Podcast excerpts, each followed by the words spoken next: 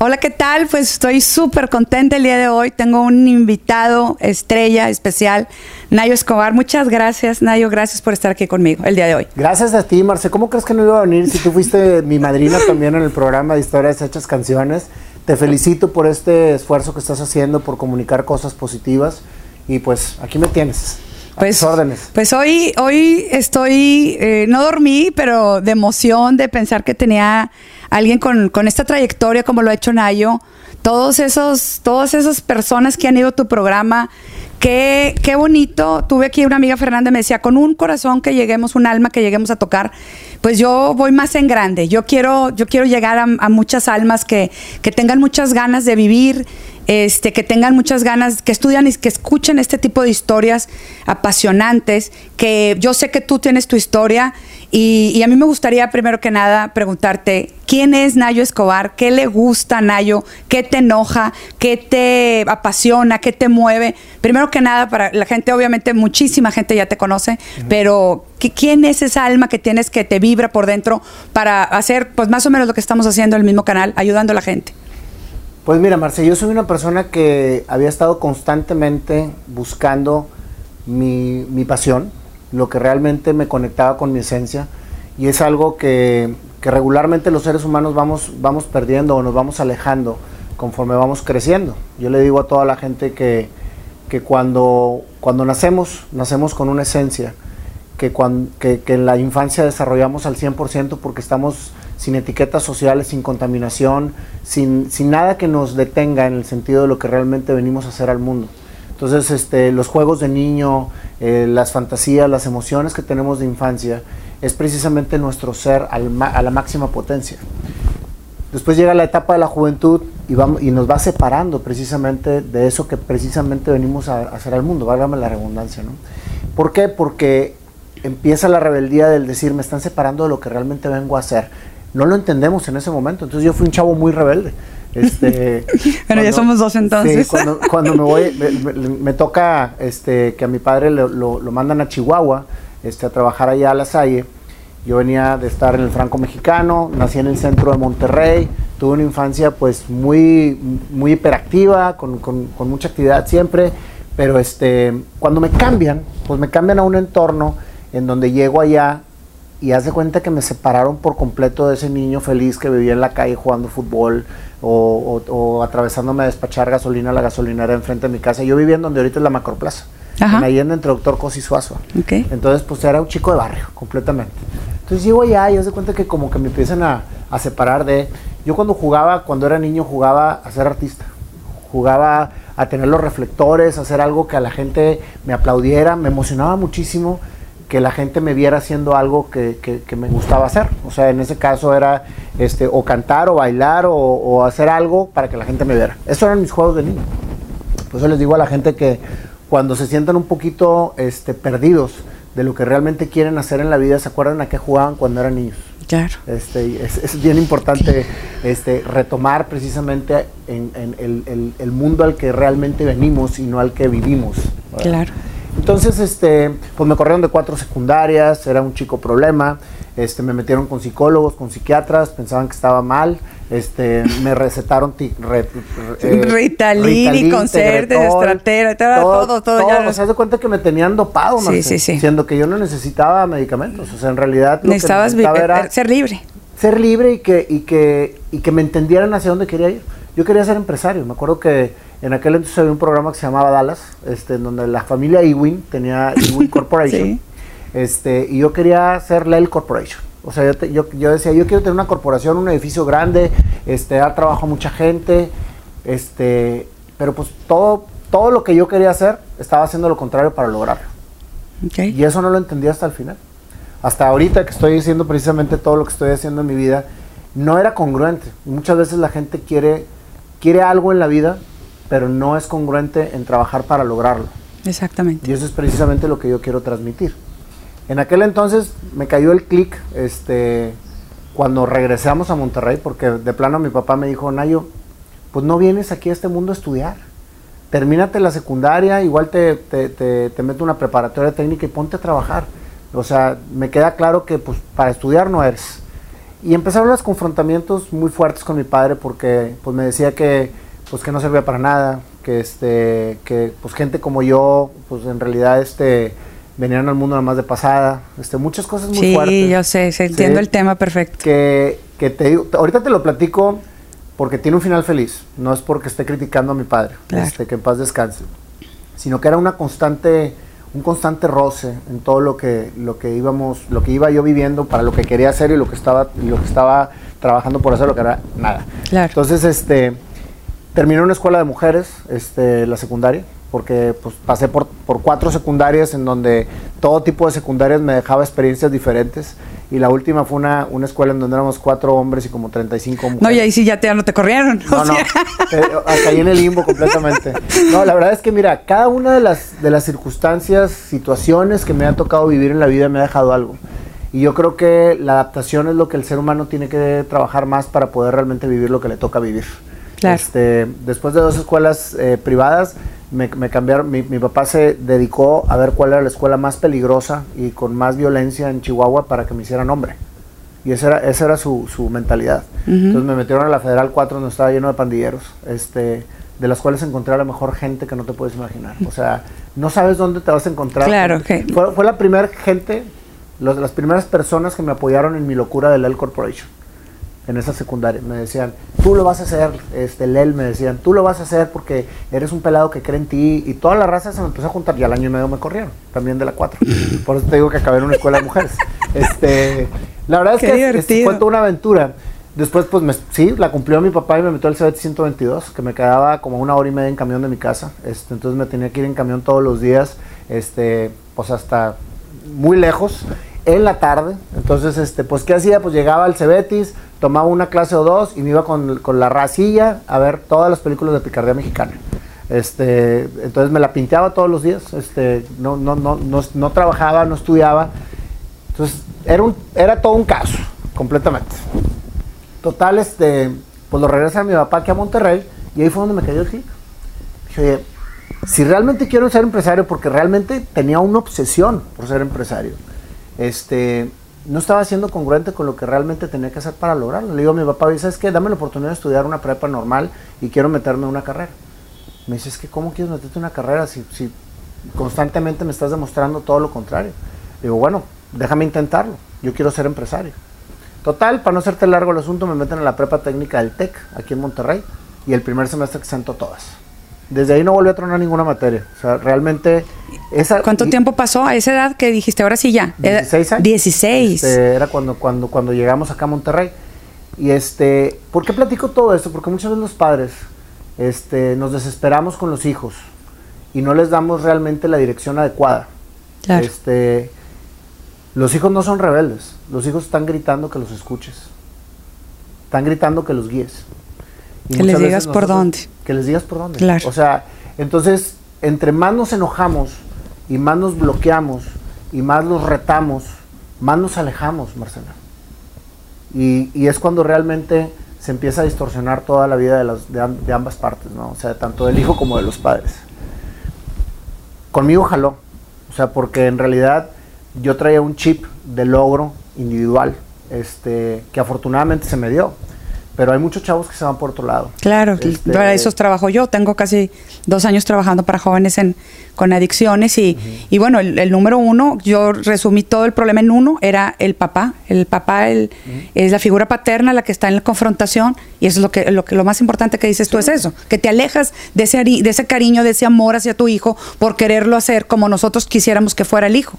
Ese es el tema. Nosotros no podemos hacerlos como queremos que sean. Nosotros tenemos que entender qué es lo que quieren ellos ser y guiarlos por el camino para lograrlo.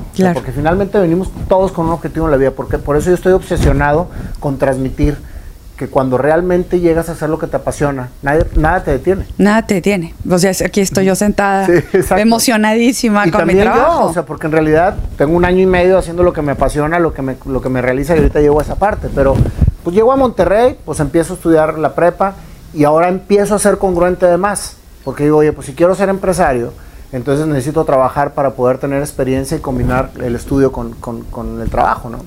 Entonces mi primer trabajo fue en McDonald's, este, en McDonald's Garza Sada, Este, de ahí, de McDonald's Garzazada, ahora tenía que ser congruente en experimentarte en un negocio, entonces abrí un puesto de tacos. Todo eso chocando con mi padre. O sea, porque decía, ahora que te estoy dando la oportunidad de estudiar, te vas a poner a trabajar, hazme caso, ¿qué te, qué te pasa? Bla, bla, bla. Pues no, pues no, nunca le hice caso. O sea, en realidad yo estaba bien, bien este, centrado en lo que yo quería hacer. Y no digo que los chavos no le hagan caso a sus papás, más bien le digo a los papás que escuchen a sus chavos. Claro. para poder entre los dos dirigir realmente el objetivo de sus hijos. Sí. Este, terminé la prepa, eh, no dejé de trabajar, empecé la carrera, mis papás me pudieron pagar únicamente un semestre en el TEC, ya después se vino mi papá abajo muy, muy, muy fuerte. Este, intentó por un negocio que le fue mal, entró en una depresión muy fuerte. Este, yo, sí, yo, yo estaba trabajando en esa, en esa época en Quality Services, este, una compañía de limpieza de Mauricio Arqui y Melesio González en aquel entonces. Este, y un día me, me dice mi papá, bien, quiero platicar contigo. Y yo, va, ¿qué pasó? Y me dice, quiero que sepas que me siento muy orgulloso de ti. Wow, después de toda esa historia. Me dice, nunca dejé de creer en ti y todo lo que hice fue precisamente para sacar lo mejor de ti. A lo mejor no fue la mejor manera, pero estoy tranquilo porque veo que lo logré. Dice, así que todo lo que te propongas lo vas a hacer. Me digo, pues gracias papá, pues la verdad es que pues me da mucha tranquilidad que me lo digas porque pues siempre habíamos estado como que chocando con cada quien con sus ideales. Este, pues gracias, ¿no? Me dice, mañana va a ser otro día. Mañana este, voy a salir de lo que estoy pasando y, este, y tienes todo mi apoyo. Fabuloso. Me voy a trabajar el día siguiente, me hablan llegando a la oficina, este, pues que me regrese porque mi papá está muy mal. Y llego, este, y la noticia que me dan es que se había suicidado. Entonces, este, pues fue un shock muy grande en Oh, mi vida. claro. Este, porque, pues no te lo esperas. Tú piensas que tienes a los seres que amas alrededor de ti toda la vida y en un abrir y cerrar de ojos ya no los tienes. Claro. Entonces, este, pues fue un drama muy grande, muy fuerte, este, en el cual también entendí. ¿Y tú cuántos años tenías exactamente? 21. Ujú, Ya tenía 21 años, estaba por, me faltaba un año y medio para terminar mi carrera, este, que la estaba, la estaba, nunca dejé de trabajar y estudiar, entonces la, la llevaba entre los sábados y las noches, etcétera. Entonces, este, pues lo que hice fue ir a, a verlo y le digo, padre, no te juzgo por lo que hiciste. La verdad es que es triste, sin embargo, vete tranquilo. Ayer me terminaste de dar una palmada de aliento para poder llevar a cabo mi objetivo y pues no voy a incumplirlo. Entonces, Ay, este, qué triste. Yo no lo había escuchado de ti. y Me, me llega hasta el fondo de mi corazón. O sea, que mira, fuerte. no lo platico, fíjate, aquí, Marce, y esto es algo que suena duro, ¿no? Pero suena fuertísimo. cuando, cuando tú tienes una situación difícil en tu vida, cuando te toca vivir algún drama o algún cambio o alguna separación o todo lo que haga sacudirte Sacudir. en la vida, yo creo que solamente hay dos caminos a seguir. O ser víctima o ser un bendecido y tomarlo como tal. Claro. Así haya sido lo peor que te puedas imaginar. ¿Por qué? Porque Dios te está poniendo enfrente algo para crecer. Y muchos años después lo comprendí. O sea, porque en realidad, si tú tomas el- el- la cachucha de víctima, que regularmente, Marcela, es la cachucha que la sociedad quiere que tomes, porque eres un ser controlable. Claro. Eres un ser que manipulable, eres un ser que y también cómodo, porque dices, pues pobrecito, es lo que pasa es que le pasó esto, es que no pudo hacerla por esto, es que no tienes que entenderlo por esto. Entonces, es una cachucha Claro. este, muy cómoda el ser víctima, ¿no? De hecho, hace un par de meses escribí un editorial que se llama Víctima, Sobreviviente y Superviviente, que fue precisamente como yo terminé a entender las tres etapas de cómo una persona eh, este, vive un drama y puede superarlo y puede sacar un provecho del drama que vivió. O sea, para mí una víctima es el que no termina nunca de cerrar y vivir en el pasado con lo que le pasó. Entonces está en un constante sufrimiento porque no cierra ese ciclo. El sobreviviente es el que ya lo asimiló, mas sin embargo no hace nada para que realmente eso aporte a la vida suya y de los demás. Y el superviviente es el que tomó una experiencia para crecer y la lleva a cabo en la vida diaria para ser más fuerte y para poder crecer este, como realmente tenía que hacerlo. ¿no? Claro. Entonces sí. eso, es, eso es precisamente, yo, yo decidí ser un superviviente. Este, y desde, ese, desde esa decisión que fue cuando justo enterré a mi padre, este, le digo a mi mamá, mami, quiero ser empresario. Me dice, mijito, ahorita tienes un trabajo estable y nos queda un año, tres meses de sustento económico. O sea, pues yo te apoyo, pero en un año, tres meses tendríamos que vender lo único que nos dejó tu papá, que es una casa chica ahí en country, en donde tu hermano, o sea, que Adrián tenía 11 años en ese entonces, pues el sacudirlo ahorita en cambiarnos de casa, de entorno, de gente, de todo, podría afectarle más por lo que está viviendo. Y yo realmente no quería, no quería un cambio así para mi hermano, pero algo me decía que me tenía que ir por ese camino porque lo estaba soñando desde siempre, ¿no? Este, pues me aviento a ser empresario, ahora sí en, en, de manera institucional. Abro mi primer negocio con Rafael Navarro, mi compadre, que quiero mucho y que sigue siendo mi brother del alma. Abrimos un, negocio de uniformes industriales, Perfect Design, con toda la actitud y con poco dinero. Al año este, ya no tuvimos más para crecer literalmente quebramos por falta de capital. Yo me acuerdo que venía en mi carro ahí por Madero, traía un X11, un Chevrolet este, muy destartalado, pero pues me llevaba a todos lados y pues choqué. Entonces me quedé, ahora sí que sin nada. Sin nada. Absolutamente sin nada. No traía ni para el camión, Marcela. Entonces me meto a una ferretería porque no había celulares y les pido el teléfono y le hablo a Mauricio, mi, mi compadre, otro super amigo con el que había trabajado precisamente en Quality Services. Le digo, compadre, ven por mí porque no traigo ni para el camión. Total va por mí y me dice, brother, mañana algo saldrá. No te preocupes, tu sueño seguirá. Yo confío en ti y vamos a ver qué hacemos. Yo había trabajado con Mauricio Melesio en Quality Services, entonces al día siguiente me citan en la mañana este, y pues me proponen o una mensajería o, un, o una compañía de fumigación. Este, y pues para no hacerte largo el asunto, pues decido irme por la mensajería. Me dicen, no te podemos pagar, te invitamos de socio industrial, tenemos para, para comprar cuatro motos y pues a echarle ganas. Y yo, pues bueno, pues me quedan tres meses de sustento, yo no sé cuántas cartas tendremos que entregar para, para, poder para, poder vivir, pero pues vamos a ver qué pasa. Pues a los 15 días me cae el primer cliente, este arrendadora financiera del norte, que nunca se me va a olvidar, nos dieron como 3.700 sobres para entregar. Yo agarré una de las motos, yo traía la ruta de Guadalupe. o sea, tú le diste la moto a, repartir, al trabajo. A distribuir sobres, a, a, meterle, pues de todo. Estaba en una oficinita arriba de, la compañía de limpieza de 5x5 y ahí pues, teníamos las palomeras y ahí distribuíamos la ciudad y la verdad es que fue algo hermoso. Quality Post fue una, es mi alma mater, lo, amo toda esa etapa de mi vida empresarial. Fueron 16 años los que estuve en Quality Post. Afortunadamente, a los tres meses que nos quedábamos sin sustento en mi casa, empezó a llegar un poco de dinero y no hubo necesidad de vender de vender la casa claro este Adrián mi hermano salió adelante Alfonso pues vivía en Chihuahua y tenía tenía su, su vida hecha allá somos tres hermanos y cuando entierro a mi papá me doy cuenta que tengo una hermana este te digo que es casos de la vida real. casos, sí, este, pasa. Y me di cuenta porque ella habló por teléfono a mi casa, me tocó contestar a mí, veníamos del velorio, precisamente, más bien del, del día del entierro, este, y me pregunta si había muerto mi papá. Le digo que sí, se suelta llorando, me, da su nombre, le digo a mi mamá, ¿quién es esta persona que se puso muy triste por todo lo que había sucedido? Dice, es tu hermana. Yo, o sea, tu mamá sí sabía. Mi mamá sí sabía. Ah. Mi mamá supo un día antes de casarse.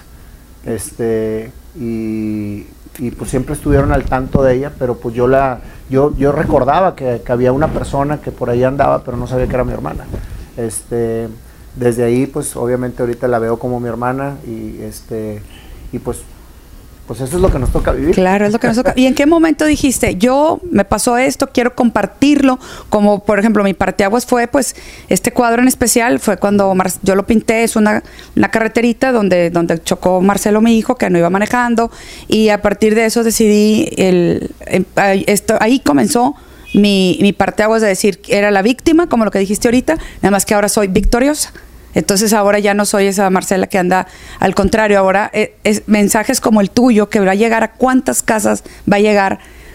imagínate 21 años, tu papá se suicidó, o sea, eh, son cosas que, que puedes no ser tan exitoso como lo que eres ahorita. O sea, ¿en qué momento dijiste tú, voy, quiero ayudar a la gente, quiero que llegue el mensaje? Después de, de, que tomo la decisión de vender Quality Post, de vender mi participación, este, que fue realmente una decisión en la que todo el mundo me tildó de loco. Este, vuelvo otra vez a, hacerme empresario con BCX, este, que es la compañía que tengo ahorita, la cual también me, da, me ha dado ¿Qué hacen en BCX? Desarrollamos productos para el retail y invertimos en fábricas mexicanas para desarrollar precisamente este, toda la parte de lo que viene siendo la fabricación del producto, pero nosotros llevándolo mercadológicamente y con licencias al, al, mercado del retail. Le vendemos a Oxxo, a Walmart, a 7-Eleven. Okay. Y trabajo con Disney, con Marvel, con Star Wars, con Universal. O sea, es un trabajo divertidísimo, de mucha presión y ahorita todo lo que vendo no se vende. ¿sí? Porque vendo juguetes, dulces, dulces con juguete, accesorios, ropa. Y pues ahorita con la pandemia pues nos cambia un poco el, el entorno. Este, pero siempre hay que tener una buena actitud para sacar adelante todo. Plan A y plan B y si no hasta la Z. Pero aquí el tema, Marcela, es este es que todo mi mundo empresarial, de 30 años que llevo como empresario, fue para demostrar. Y ahorita me preguntabas, ¿cuándo es cuando decides este, expresar? Cuando me doy cuenta que lo que vengo a hacer al mundo no lo estaba haciendo. Cuando conecté con ese niño que jugaba a ser artista y se emocionaba porque le aplaudían. Cuando me di cuenta que tenía una historia que contar y una esperanza que dejar a la gente que está en búsqueda de su pasión. A mis 46 años, 6 años después de haber abierto BSX, me decido empezar a cantar. Este, y todo el mundo me volvió a tildar de loco, como todo lo que he hecho en mi vida. Pero qué padre, ¿no? Que, estés loco y que no estemos encerrados. Y le digo, yo quiero cantar, y quiero cantar. Y yo no sabía por qué tanta obsesión por cantar, porque nunca había cantado. Yo era músico este, empírico, toco teclado, me encanta la música, yo creo que es mi, una, una de los gustos más grandes que tengo. Entonces, pues todo el mundo... Pero aparte compositor. Porque yo no voy a olvidar ese día que fui a tu entrevista. Yo todavía estaba entre azul y buenas noches. Yo apenas había salido de las radiaciones del cáncer y, iba medio, iba emocionadilla pero tristona. Ese lugar donde me entrevistaste, la gente, la canción, la llevo en el alma, o sea, eh, me, hiciste, una canción conforme a la entrevista y... Es que ahí me llevó a esa pasión. O sea, y lo haces muy bonito. Precisamente yo dice, bueno, toda la gente cuando haces algo diferente, Marcela, reacciona de una misma manera. No lo hagas. No lo hagas, te dice. Sí, sí, sí, lo sé, me, toca también. Y lo hacen por... Yo, yo no juzgo a la gente que, que, que, que, te impide o te bloquea hacerlo. Muchas veces lo hacen por amor, porque dicen, no quiero que hagas el ridículo, o no quiero que hagas el oso y que te estén bulleando. Sí, pero lo que no sabes es que no les interesa hacer. O sea, a mí no me importa si hago el ridículo. Yo acabo de tener una fiesta. A mí tampoco. Y, fíjate, estos cojines son míos porque es un cuadro impreso. Y luego hice un vestido. Y era una ilusión para mí, porque yo pues, no canto bonito, pero pues le eché ganas, contraté a un grupo, ensayé con el grupo todo el mes y bailé y canté y luego me cambié de grupera. O sea, te aseguro, es verdad, la, más de la mitad de, la gente se ha haber burlado de mí, pero sabes que realmente lo gocé. O sea, estoy segura que todo lo que me has platicado, a ti no te importa que nadie se burle. No, no, te, imaginas, no te imaginas por todas las que pasé cuando empecé a cantar, porque o sea, yo les digo a la gente, cuando quieran hacer algo diferente, no le digan a la gente que está alrededor. Hasta que lo hagas. No, no, no. le digan, no, no pidan opinión a la gente, piden opinión a un profesional. Claro. O sea, si quieres cantar, ve con una maestra de canto, con un maestro de canto y dile, dime si tengo o no posibilidades de poder cantar. Y si te dice que no, vete con otros dos hasta que sí, sí, sí. Y si no te dicen que no, cantas bien feo, como quiera cantas. Sí, pero realmente yo necesitaba una, una, una opinión profesional para poder real, para poder llevar a cabo mi objetivo, ¿no? Entonces me dijeron, sí, cantas muy mal. Sin embargo, eres entonado y educando la voz, capacitándote y estudiando mucho, puedes llegar a cantar bien, puedes llegar a interpretar. Pero traías actitud. Yo cuando llega alguien aquí que le digo, a ver, o sea, por ejemplo, estás haciendo ejercicio y estoy muy cansada, me dice el instructor, estás muy cansada. Le digo, sí, pero tengo actitud. Y cuando tienes actitud, te aseguro que todo te sale bien. Por eso mi conferencia se llama Encuentra tu pasión y que nada te detenga. Claro. En ese momento no dejé de estudiar y sigo estudiando. Ahorita tengo un maestro de planta, este, y pues el viernes saqué mi primer sencillo. Entonces, este, se llama Entendiendo a la Vida. No lo, ¿Cómo lo saca? En, está en YouTube. YouTube, ¿cómo se llama? ¿Así se llama? Entendiendo la Vida. Entendiendo la Vida para que lo escuchen. Es un, este, es Ahorita lo ponemos. Es la primera canción de 10 que vamos a, que, que estoy ya, ya compuse la mayor parte y que me ayudó mi querido Black Sox, que es el, grupo que tengo. Ay, Nayo, felicidades, de este, verdad. Muchas gracias. Lo pongo. este, y precisamente el disco lo estoy haciendo como parte estructural para mis conferencias, este, porque hablan de toda mi vida cantada. Entonces, Historias Hechas Canciones, que es mi programa que tengo en YouTube, que afortunadamente ha sido un éxito. Eso es hermoso. Y ha sido un éxito no tanto por la cantidad de gente que lo ve, sino por todo lo que ha, lo que ha generado en la gente que lo ve es muy gratificante este, escuchar que, mis, mis, mis, cápsulas, que las entrevistas y que todo lo que estamos haciendo está llegándole a la gente para algo positivo. No, y también el Este, entrevistado, porque yo me vine con mi lagrimita y hoy sí lloré y Fíjate que ha sido una experiencia hermosa. Yo estoy muy agradecido con Dios porque yo le digo a la gente que Dios te da una gran bendición y todos los seres humanos la tenemos, que es soñar. Cuando sueñas, ya sea dormido o despierto, entonces estás creando tu destino. Pero hay dos cosas que tienes que hacer precisamente para lograrlo. Soñar, creer y crear. Y eso es, ese es- Soñar, ese es- creer ese y es, haz de crear. cuenta que mi estandarte, o sea, si nada más sueñas, entonces te quedas en soñador. Si sueñas y crees, ¿sí? Entonces crees en, en el sueño pero nunca lo ejecutas. sí, te quedas creyendo. Y te quedas Sí, creyendo. Pero cuando sueñas, crees y creas, Ya estás. entonces estás realmente construyendo tu destino. Entonces todos tenemos esa oportunidad. La cuestión es que muchas veces nos quedamos nada más en soñar o creer y no llevamos esto a crear. Entonces yo fui construyendo lo que ahorita es todo el proyecto de Nayo Escobar y que me ha dado grandes satisfacciones. Hemos llegado a más de 300 millones de personas. O sea, las cápsulas han rodado por todo el mundo. claro, lo sé, me Este, consta. Y estoy muy agradecida que hayas venido aquí. Y te lo digo con toda la humildad del mundo, Marcela, porque el, el- el que tenga la cantidad tan grande de, de gente que me sigue, no lo digo con soberbia, lo digo con, con mucha humildad y con mucho agradecimiento a todos y sobre todo a Dios que me dio la oportunidad de poder terminar de hacer lo que venía a hacer. Claro. Entonces, fíjate nada más el resumen de esto. Es, si tú tu vida la, lleves, la llevas para demostrar, entonces tienes un vacío. Era lo que yo no sabía. O sea, yo cuando salgo de Quality Post, yo ni sabía por qué estaba saliendo, pero me sentía con un vacío. O sea, amaba lo que hacía, pero me sentía con un vacío. Y ese vacío es falta de realización. Y lo abro, llenaste. abro y lo abro para demostrar que yo no era Quality Post, que yo era Leonardo Escobar y que podía otra vez volver a empezar, empresa. claro. ¿Sí? Entonces, ¿de qué te sirve demostrar? Lo que realmente venimos al mundo es realizarnos, hacer lo que nos apasiona, luchar, Hacer lo que nos apasiona. sí, luchar por lo que realmente venimos a hacer. Y eso es, eso es justo el proyecto que estoy llevando a cabo de Nayo Escobar, en todos sus sentidos, en las conferencias, en las escrituras, lo, lo que, lo que escribo, lo que compongo, lo que canto, todo va alrededor de dejar herramientas a la gente. Yo creo que nadie podemos ayudar a nadie, Marce, pero sí podemos dejar herramientas para que la gente Si pueda les tener dejas nada más- algo más para poderse autoayudar. Si les dejas, la- les dejas el aprendizaje, ya cada persona sabrá si, si quiere tomarlo, lo mejor, lo positivo, lo negativo. Yo sé que tus tiempos son muy cortos, Nayo trae su agenda muy apretada, estoy muy agradecida. Quiero que me deje nada más un minuto para una sorpresa que, así como tú le regalas a tus invitados una canción, yo les regalo un cuadro. Ay, qué linda, y entonces gracias, ese- se tarda un minuto el cuadrito. Entonces me llama la atención, me, me quedo con los puntos, te los resumo. El aceptar a los hijos tal y como son, que encuentren su pasión. Y acompañarlos. Y acompañarlos en su camino. Nunca víctimas, sino victoriosos.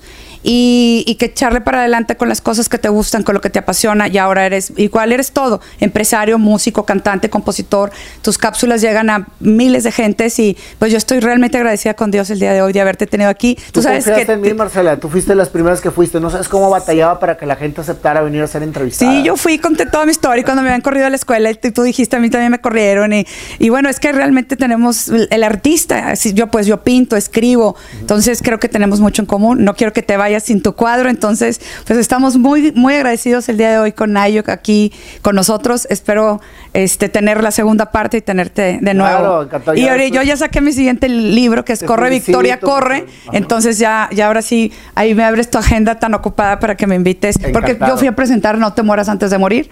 Entonces, sí, sí. aquí hablamos sobre todo lo del adolescente, todo lo que cuentas, todos esos jóvenes que se fueron a las adicciones por no tener una guía, o al juego, al- al- a la tomada, al trago, a, a excesos. No digo que, que no se puedan echar un traguito, ¿verdad? Pero sí, este, este, pues cuando ya tengas tiempo, ya sabes, me invitas. Por supuesto que Muchas sí. gracias. Muchas gracias. Gracias. Bueno, pues empieza con corazones. O sea, y ya Nayo escogió morado.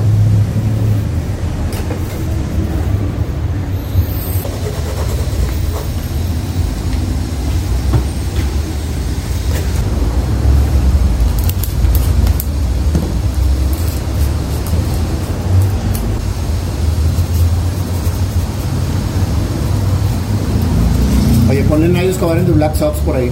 Ahorita ahí te lo Qué ponemos todo. padre.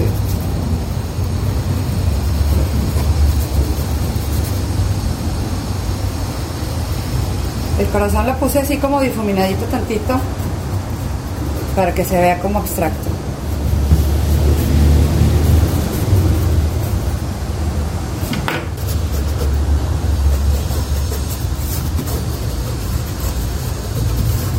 Padre, Marcel. pues ahí va, mira. Se seca y te lo mando, al cabo ya, ya sé dónde vive. Y tiene un corazoncito y si no se lo regalas a... Qué fregón. Qué padre.